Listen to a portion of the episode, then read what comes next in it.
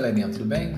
Essa semana a gente vai falar sobre novas áreas que vão surgir, principalmente no final do século XX e agora no início do século XXI, como importantes áreas de estratégicas né, e geopolíticas a nível internacional, como novas áreas de poder, buscando esse protagonismo internacional, esse protagonismo mundial. Vamos dar um, um, enfoque maior na China, na Índia e na Rússia é, não que outras áreas também não sejam importantes.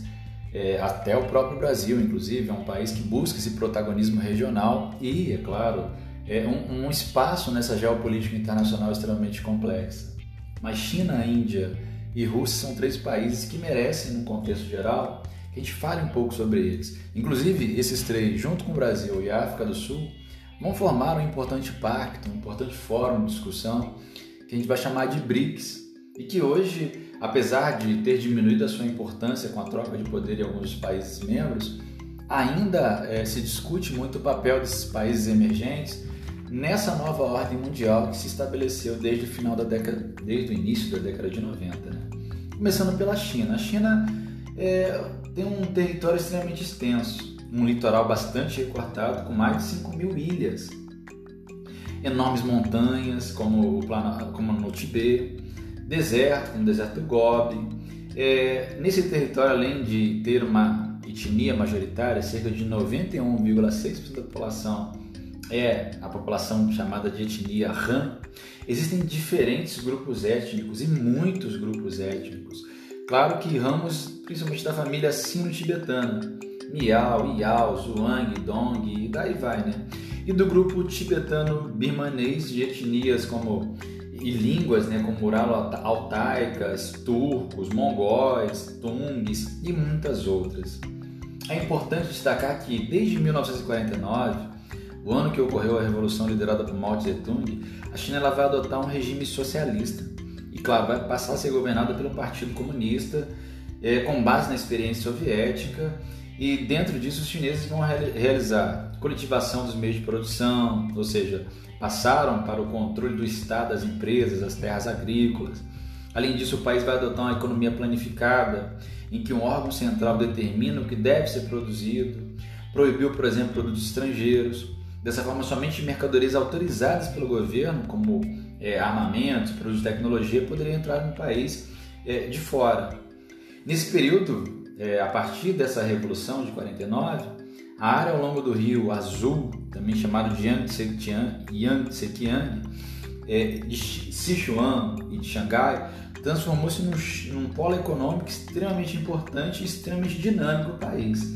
E nesses locais foram desenvolvidas várias atividades de produção, como atividade siderúrgica, petroquímica e até produção de aviões e computadores. A China ela pode ser dividida em algumas regiões. Além dessas que eu comecei a citar, a gente pode falar de Pequim, Beijing, que é a capital do país.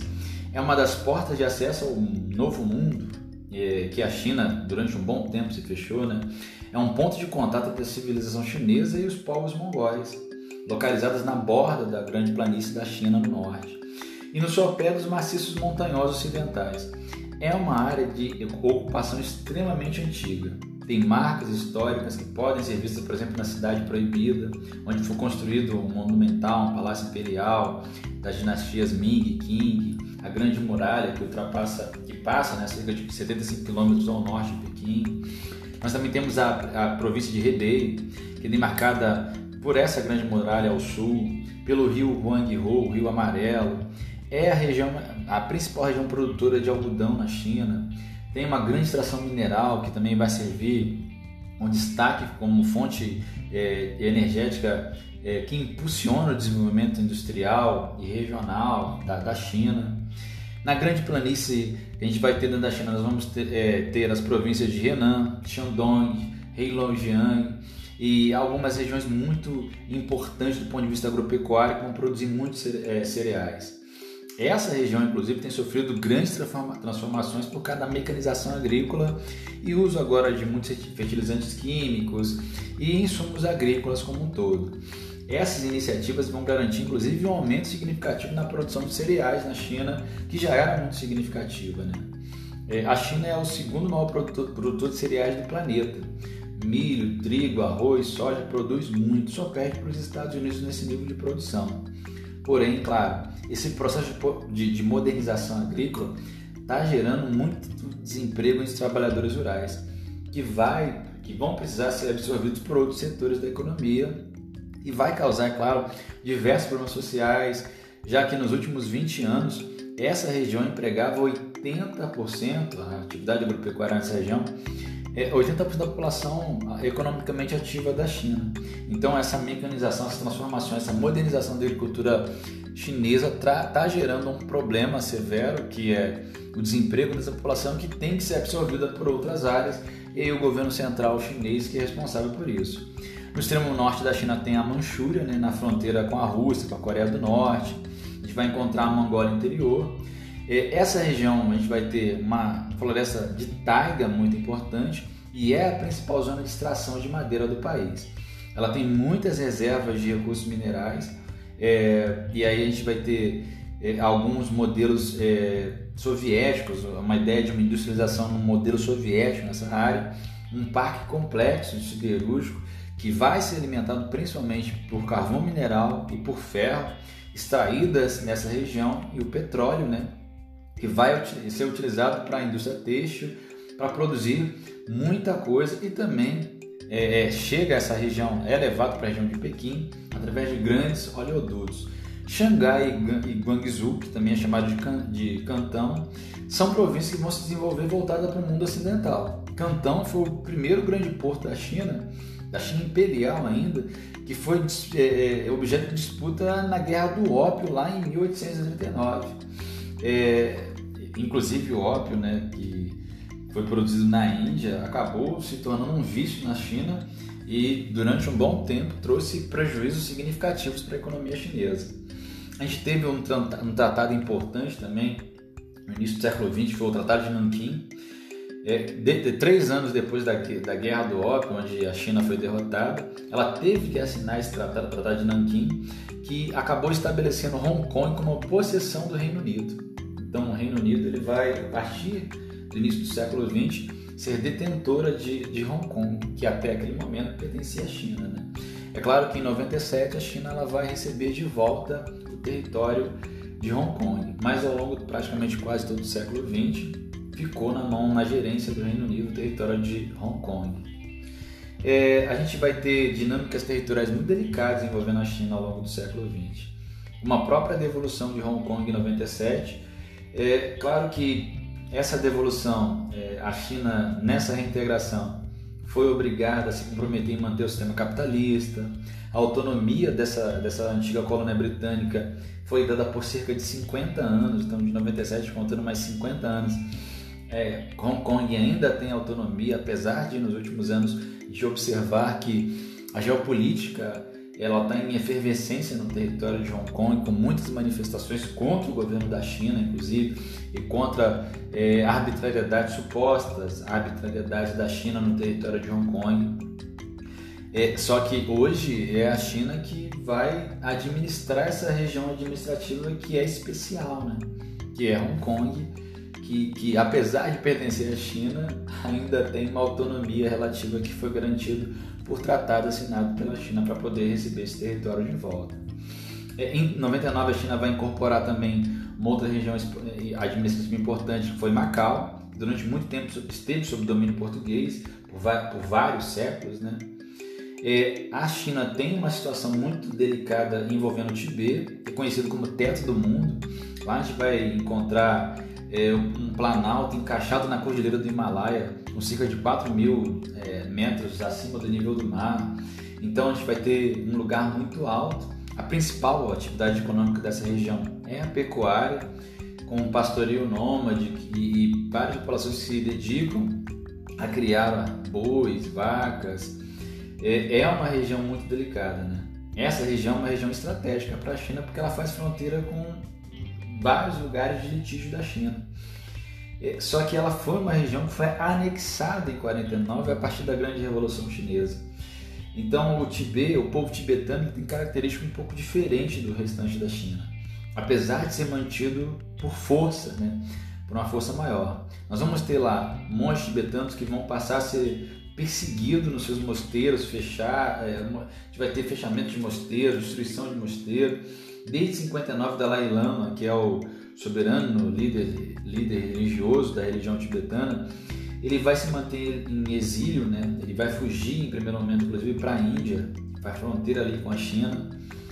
E a gente vai ter uma situação muito delicada envolvendo a gerência desse território, que é a nascente dos principais rios é, é, que a gente vai ter, tanto na Índia como na China, e é uma, uma região extremamente estratégica para a geopolítica chinesa. Então, imaginar que a China vai dar autonomia para essa região é uma coisa muito é, difícil. Né? Outra região importante é a Mongólia, que foi dividida e controlada por russos, chineses durante muito tempo. No século XVIII, o poderoso Gengis Khan, que todo mundo já ouviu falar em algum momento, o imperador mongol, ele manteve essa região sob seu domínio. É, ainda no século XIII, é, a Mongólia ela foi dividida por várias comunidades tribais e hoje grande parcela dessa comunidade vai viver na, na, na República Popular da Mongólia, mas tem uma grande parcela da população que ainda vai estar na Mongólia interior que pertence à China. Apesar de a gente ter a Mongólia, o país Mongólia, você teve uma divisão do território por derrotas mongóis ao longo do tempo, que vai fazer com que a Mongólia venha se subdividir e parte da Mongólia, a Mongólia interior, fica dentro do território da China.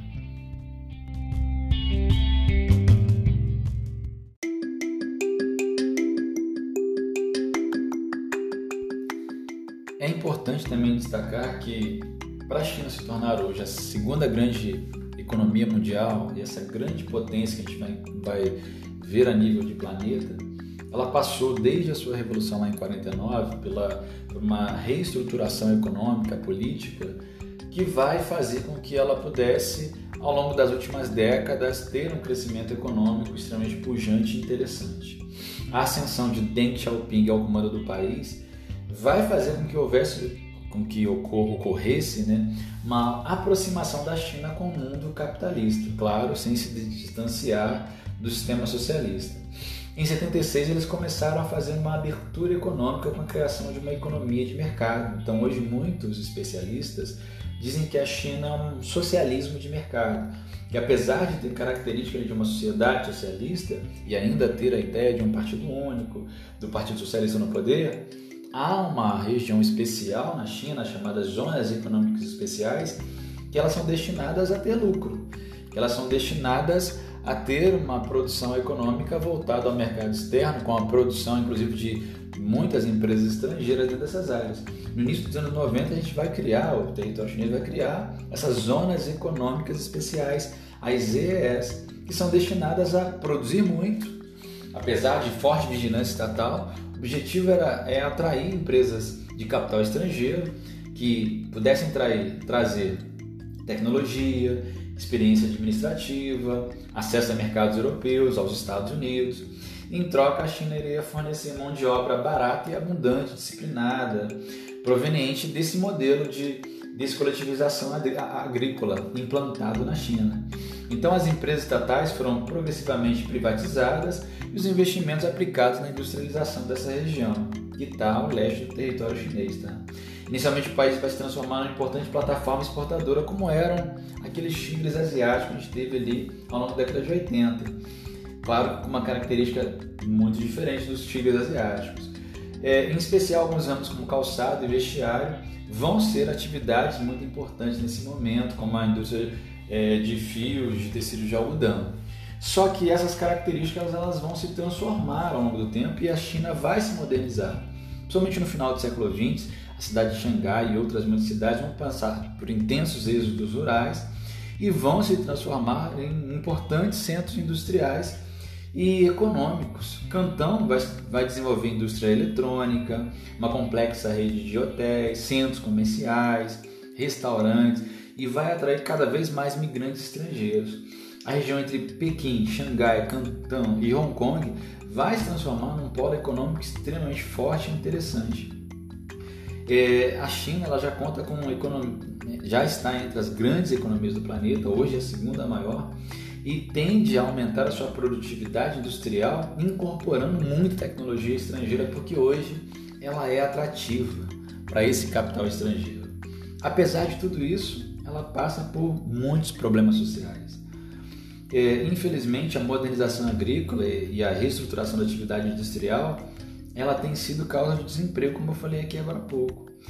É, esse problema está tá movimentando muito esse, esse país é, e trazendo problemas é, que, que, são cada vez mais comuns. A China ainda tem uma população no campo muito grande e ela tem um desnível entre as zonas econômicas especiais e as demais zonas que é abissal, que é muito grande e que, claro, vai provocar um problema muito sério do ponto de vista socioeconômico nesse país. Tanto que as características socioeconômicas da China são muito piores que a brasileira. Quando você avalia o IDH da China, você percebe que a China ela tem uma economia extremamente pujante, importante, mas com problemas sociais até piores do que a gente encontra em países como o Brasil. Então, apesar de ser a segunda grande economia do planeta hoje, é um país ainda considerado emergente, que ainda tem muitos problemas sociais a poder estar resolvendo. É interessante levar em consideração também que nós temos na China algumas coisas que são, no mínimo, contraditórias. Hoje a China é o principal parceiro comercial dos Estados Unidos, é também do Brasil. O maior parceiro comercial da China é os Estados Unidos e o maior parceiro dos Estados Unidos é a China e vice-versa. Então há um grande fluxo é, de capitais entre esses dois países, como também tem um grande fluxo de capitais entre o Brasil e a China, já que ela é a nossa maior parceira comercial. É, apesar de ter um grande fluxo de imigrantes, a gente tem também uma grande saída de migrantes da China para se dirigir para outros lugares do planeta, principalmente para os Estados Unidos, no que a gente chama de diáspora chinesa, que é um deslocamento grande populacional que vai se estender para outros países como Austrália e todo o Sudeste Asiático, constituindo grupos que no exterior são solidários e utilizam redes de informação para é, estender e facilitar os negócios familiares. Então isso também é interessante, o que vai fortalecer também essas estruturas familiares em outros lugares e vai trazer também uma grande entrada, uma soma muito grande de capital estrangeiro, de capital de outras áreas para o território chinês. Então a China ela apresenta uma competitividade internacional muito grande. Ela é um, é um território muito grande, é um país enorme, inclusive maior do que o Brasil em tamanho territorial. É a maior população do mundo. Ela oferece condições muito interessantes do ponto de vista da competitividade internacional. Apesar disso, tem muitos problemas sociais, problemas severos frutos inclusive dessas reestruturações econômicas que têm acontecido nos últimos anos, que envolvem diretamente a produção no campo. Tem os seus problemas internos também que vão fazer com que muita gente relacionada a esses problemas sociais venham buscar refúgio em outros países. Claro que também há muita fuga de pessoal capacitado, de, de, de pessoas que são formadas em outras áreas, o que a gente vai chamar de diáspora chinesa, esse fluxo populacional para outras áreas, mas que vão formar interessantemente é, grupos solidários no exterior, comunidades solidárias, que vai fortalecer inclusive parceria desses chineses a nível de mundo. E há também uma parceria importante e interessante entre Estados Unidos e China no contexto internacional de um vender muito para o outro, um comprar muito do outro, tanto que um e outro são grandes parceiros comerciais, apesar de muitas vezes a gente observar no noticiário e não parecer parecer que há uma guerra comercial entre eles. Há sim uma guerra comercial na busca de novos mercados, só que entre eles há uma negociação muito grande de muita coisa que chama a atenção. E é também o nosso maior parceiro comercial, então a China é muito interessante, tá galera? Lembre-se que todo esse crescimento também está atrelado a essa modernização que vem um, um, programa chamado de quatro modernizações que vai ser implantado com quando Deng Xiaoping chega ao poder e a partir do final da década de 80 essa modernização vai transformar a China e vai colocar como uma das grandes economias mundiais.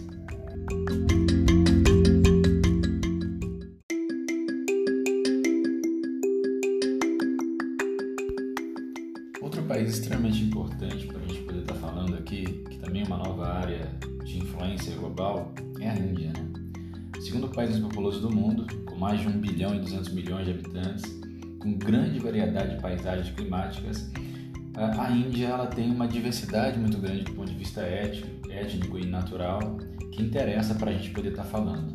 Basicamente, a gente pode dividir é, em cinco grandes, grandes regiões naturais da Índia: o Himalaia, a planície dos Ganges, a região do Thar, o Deccan e o Gates Oriental e Ocidental.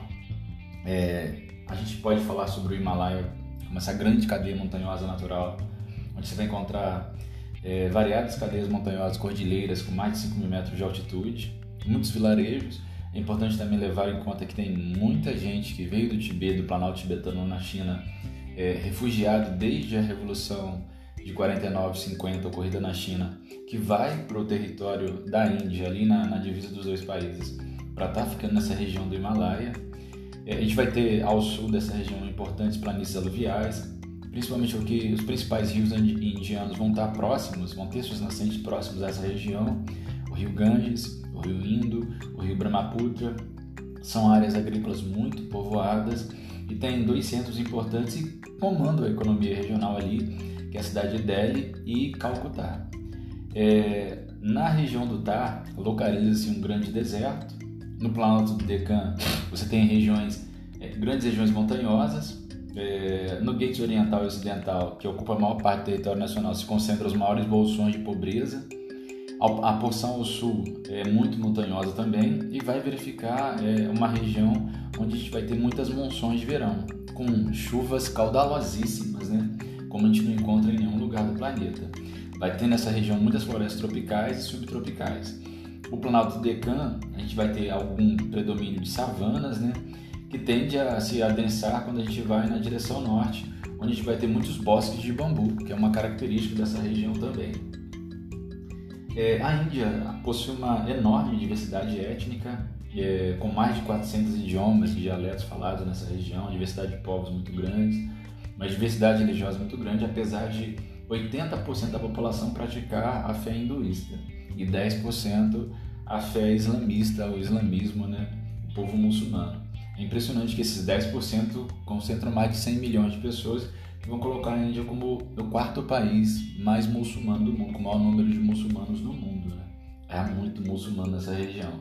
A convivência nem sempre foi pacífica entre esses povos, é fruto de um processo histórico ali muito complexo de ocupação por parte do Reino Unido, que vai gerar uma rivalidade ao longo do tempo entre principalmente os povos de religião muçulmana e os povos de religião hindu. A gente tem também algumas práticas hinduístas que vão se espalhar por toda a Península Indiana, que vai trazer é, uma força a alguns sacerdotes, que a gente chama de sacerdotes brahmanes, é, com base nas escrituras sânscritas e algumas é, línguas indo-arianas. E isso foi a matriz, tem a matriz uma, uma ideia histórica ali de um sistema de castas que a gente tem uma diferenciação hierárquica e social, né? de acordo com as funções que cada segmento social ele pode ter dentro da sociedade, sacerdote, político, militares, comerciantes, agricultores. É, por causa da incorporação de novos povos e a crescente divisão do trabalho, o número de castas é, admitidas pelos indianos aumentou muito ao longo do tempo e hoje já passa de 2.400 é, castas diferentes, né? sistemas de castas diferenciadas ao longo do tempo apesar de terem sido nos últimos anos extinto, essa divisão de trabalho por castas, infelizmente ainda persiste porque é algo cultural e algo importante para essa região, tá? Que fique claro que é, durante muito tempo foi uma política oficial, né? Que determinava, já predeterminava quem poderia ser determinada função, quem ao nascer poderia executar determinada função e quem não poderia, de acordo com a casta que ele estivesse preso ali. Então já, é claro, tem uma questão religiosa aí, esse sistema ele já predeterminava o que você podia ser, o que você iria ser durante essa vida, né? nessa vida aqui na Terra. Só que esse sistema foi é, abolido legalmente, mas infelizmente ele, ou felizmente, não sei, a gente não pode ter o um olhar etnocêntrico, né? Mas ele ainda é muito comum nessa sociedade indiana, permeando ali e determinando os modos de vida da maioria da população que vive no território indiano.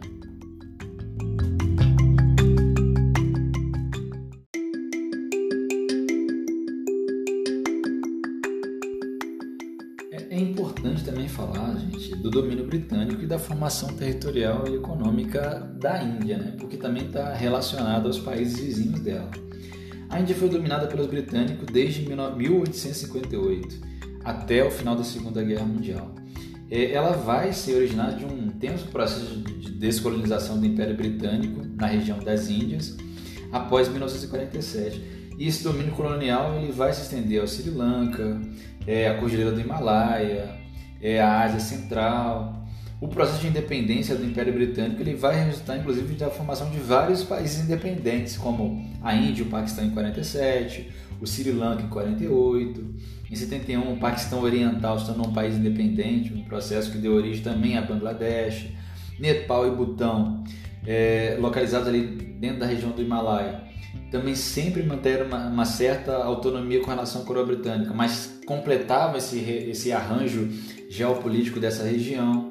Então essa formação territorial, territorial da Índia, ela, pra, ela, ela vai formar ao longo do tempo uma das maiores tragédias da era moderna, porque nos meses que vão seguir a independência, pelo menos cerca de 5 milhões de hindus que habitavam a província do Punjab, que foi dividida ao meio, foram expulsos no recém-criado Paquistão Ocidental ou tiveram que migrar para a Índia correndo ao mesmo tempo. O mesmo vai acontecer com outros tantos milhões de muçulmanos que vão ter que buscar outras regiões é, a partir do momento que a Índia foi dividida ali. Inclusive a divisão da Índia e do Paquistão está muito relacionada à questão religiosa, né? já que o Paquistão predominantemente é muçulmano e a Índia predominantemente é hindu. É, esses novos países eles vão surgir com muito sangue, com muito suor, com muita disputa territorial. É importante e muito importante falar, inclusive, de uma disputa territorial geopolítica que vai envolver três países principais: Índia, Paquistão e China, mas eu vou dar destaque principalmente para a Índia e Paquistão, que são os que convivem com uma questão é, constante de uma possível guerra entre os dois estados pela disputa da Caxemira, da região da Caxemira. A memória de toda essa violência de ódio recíproco histórico entre esses povos com religiões e culturas diferentes, entre muçulmanos e hindus, é, vai começar a, a, produzir disputas territoriais entre os dois países desde 47. A região da Caxemira, onde a população predominante é muçulmana, ela vai ser dividida um pedaço para a Índia, um pedaço para o Paquistão e um pedaço para a China. O Paquistão ele reivindica os interesses sobre essa área porque ele sabe que a maioria da população que vive nessa área é uma população de origem muçulmana que segue a fé muçulmana. O Paquistão Oriental, por sua vez, que era habitado de uma população bengali, também muçulmana, mas com uma origem étnica e, cultura, e cultural um pouco diferente, ele vai se transformar num, é, numa uma situação um tanto quanto complexa ali, ela vai trazer uma questão um tanto quanto complexa, e em 71 vai declarar independência para fugir de, de violência à tropa paquistanesa. É, a gente vai ter muitas populações, muitas etnias que vão partir para a Índia e para outros estados próximos ali para apoiar outros estados. É, quando a gente teve esse massacre é, do Paquistão Oriental sobre o Paquistão Ocidental, e essa fuga de milhões de pessoas, nós vamos acabar criando condição de mais uma separação e a criação de um novo estado ali que é o estado onde você tem a maioria de população bengali que deu origem a Bangladesh, outro estado extremamente complexo que vai estar relacionado à divisão desse território com a saída do povo, com a saída do Reino Unido, né, com a saída do, do povo da Grã-Bretanha.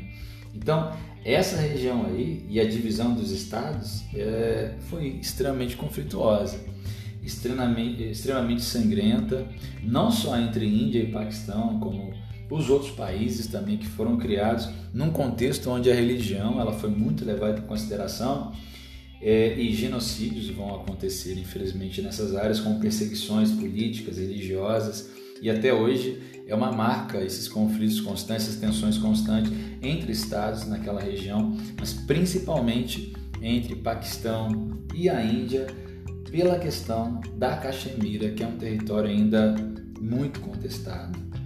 Nos últimos anos, é, a, a, a Índia vem crescendo muito do ponto de vista econômico. Por também ter uma população muito grande, por se aproveitar de alguns recursos naturais que ela tem também de maneira muito interessante, ela, enquanto Índia moderna, teve um, processo ao longo do século XX de substituição de importações muito significativo, tentou seguir esse modelo durante um bom tempo que não deu certo, mas nos últimos 10 anos ela tem feito bons investimentos, importantes investimentos em áreas de tecnologia, criando muitas patentes, adequando, claro, a padrões estabelecidos pela Organização Mundial do Comércio, é, rivalizando inclusive com, com a industrialização em outros lugares, em outros países, inclusive países desenvolvidos, conseguindo produzir de maneira competitiva num cenário internacional e crescendo muito nos últimos anos. Tem uma indústria cultural muito interessante, como Bollywood, né? que é uma indústria cinematográfica extremamente significativa para o mundo, mas assim como a China, tem muitas desigualdades sociais.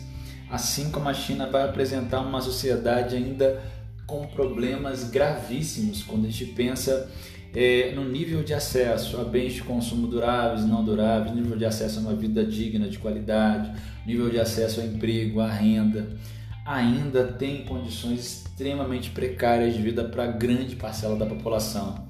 Então, mesmo com um crescimento econômico muito interessante e até chamando a atenção, talvez, as perspectivas que se tem é que até 2035 a Índia possa se tornar a terceira maior economia mundial, só ficando atrás de Estados Unidos e China, é, a Índia ainda tem que lutar e remar muito contra as desigualdades sociais dentro do seu território. É claro que o crescimento econômico dos últimos anos tem diminuído os problemas sociais, mas ainda tão longe de resolver esses problemas como um todo. Outra coisa que chama atenção é o crescimento da população indiana, que é mais acelerado do que a chinesa o que vai fazer com que a Índia se torne um país mais populoso do que a China nas próximas décadas.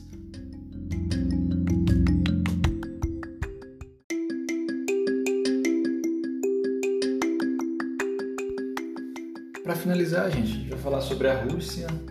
É, a Rússia que desde 91, com a dissolução da, é, de maneira até pacífica da União Soviética, é, as 15 repúblicas elas vão é, tornar caminho, tomar caminhos diferentes como repúblicas independentes. Né? O principal país formado da União das Repúblicas Socialistas Soviéticas, desses 15 países, sem dúvida nenhuma, é a Rússia. É, mesmo é, com todos os problemas que a gente vai observar daqui a pouco com relação ao território russo, é a mais significativa e que vai herdar a maior parte dos benefícios que a gente teve ali com a, com a União das Repúblicas Socialistas Soviéticas. É, em 91, ainda nesse final da União Soviética, foi formado como um órgão ali para poder estar tá mediando essa transição deles de maneira geral e colocando eles numa economia de mercado, a Comunidade dos Estados Independentes, que é composta por 12 países que todos são ex-repúblicas soviéticas, Estônia, Letônia e Lituânia não fazem parte, os países bálticos, né? Desde o início não quiseram fazer parte, decidiram seguir pelo caminho do modelo da Europa, considerado Europa Ocidental, é uma confederação que, de certa maneira, a comunidade de Estados independentes vai preservar a soberania de cada Estado, além de propor uma coordenação política, econômica, centralização de forças armadas e adoção de políticas externas de defesa comuns. É, basicamente, é um grupo que tenta, ou que tentou e vem tentando, fazer um processo de transição mais tranquilo para essa, essas economias que iriam entrar numa economia de mercado com uma experiência muito distante nessa economia capitalista, porque desde 1917 vivenciavam essa realidade da Revolução Russa de 1921-22 é, estavam integradas no mesmo grupo numa economia planificada. Né? A, a Rússia ela tem 21 repúblicas, 9 distritos, uma região autônoma, além de duas cidades com administração especial, que são Moscou e São Petersburgo, né? que representam cerca de 75%, ela representa a Rússia sozinha, 75% do território da antiga União Soviética metade da população da antiga União Soviética. Então, como ela, ela, ela era já e sempre foi concentradora dentro das repúblicas, das ex-repúblicas da União das Repúblicas Socialistas Soviéticas. Tá? É, é, uma, é um país que também tem muitos problemas relacionados a questões geopolíticas. Chama atenção a questão chechena, é, mal resolvida, a Chechênia busca independência, durante um bom tempo, na década de 90, ela teve um, um, exército rebelde que lutou por essa independência contra o exército russo, mas sendo duramente controlado através de uma guerra que vai durar um bom tempo e gerou um genocídio é, muito significativo de população que foi perseguida. Chama atenção que é uma população de origem muçulmana, em sua maioria, que tem um contexto étnico um tanto quanto diferente do restante do território, mas que foi anexado ao longo do tempo e que faz parte hoje do território russo. Apesar de ser uma região que ainda busca autonomia e que a qualquer momento, como já teve no passado, pode abarcar aí uma situação de, é, de um terrorismo ou de situações que chamem a atenção da comunidade, é, da sociedade mundial, como a gente já verificou em momentos passados. Então a situação da Rússia com a Chechênia é uma situação mal resolvida, mas que a Rússia controla com mão de ferro aquela região, já que é uma região também estratégica, passa muitos oleodutos, gasodutos que vão para outras regiões do continente europeu e que, caso a Chechênia buscasse conseguir autonomia, poderia trazer problemas econômicos para a Rússia como um todo. Outra situação mal resolvida e que recentemente trouxe uma situação muito delicada para a Rússia foi a anexação da Crimeia, que até então estava pertencendo, pertencia ao território da Ucrânia e que foi sumariamente anexada nos últimos anos e que hoje está sob a gestão da Rússia. Há também outras situações fronteiriças também delicadas, como da Ossétia e da Ossétia do Sul, situações que envolvem inclusive a Geórgia.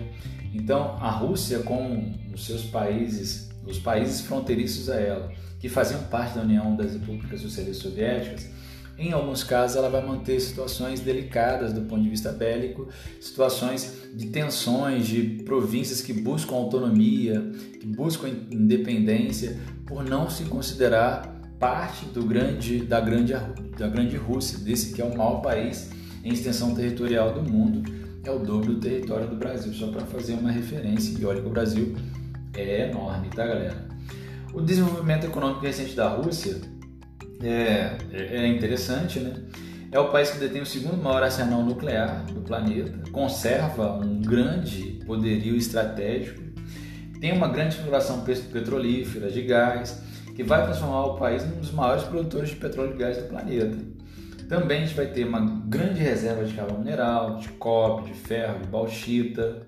Nos arredores dos montes rurais foram construídas grandes hidrelétricas que garantem o desenvolvimento industrial de, de, de indústrias ligadas ao setor de siderurgia, de alumínio.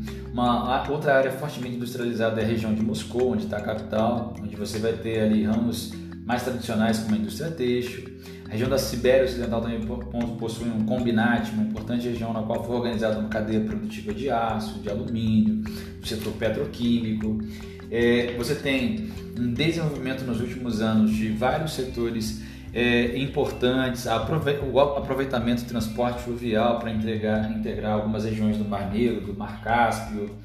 É, você tem, apesar das crises econômicas recentes que passou, uma economia que está em emergência, que tem crescido e por isso está ali no grupo junto com o Brasil, com a, a, Índia, com a África do Sul, considerados grandes emergentes do mundo, porque também tem uma grande população, tem um grande território, tem uma grande força geopolítica, tem uma cadeira permanente no Conselho de Segurança da ONU.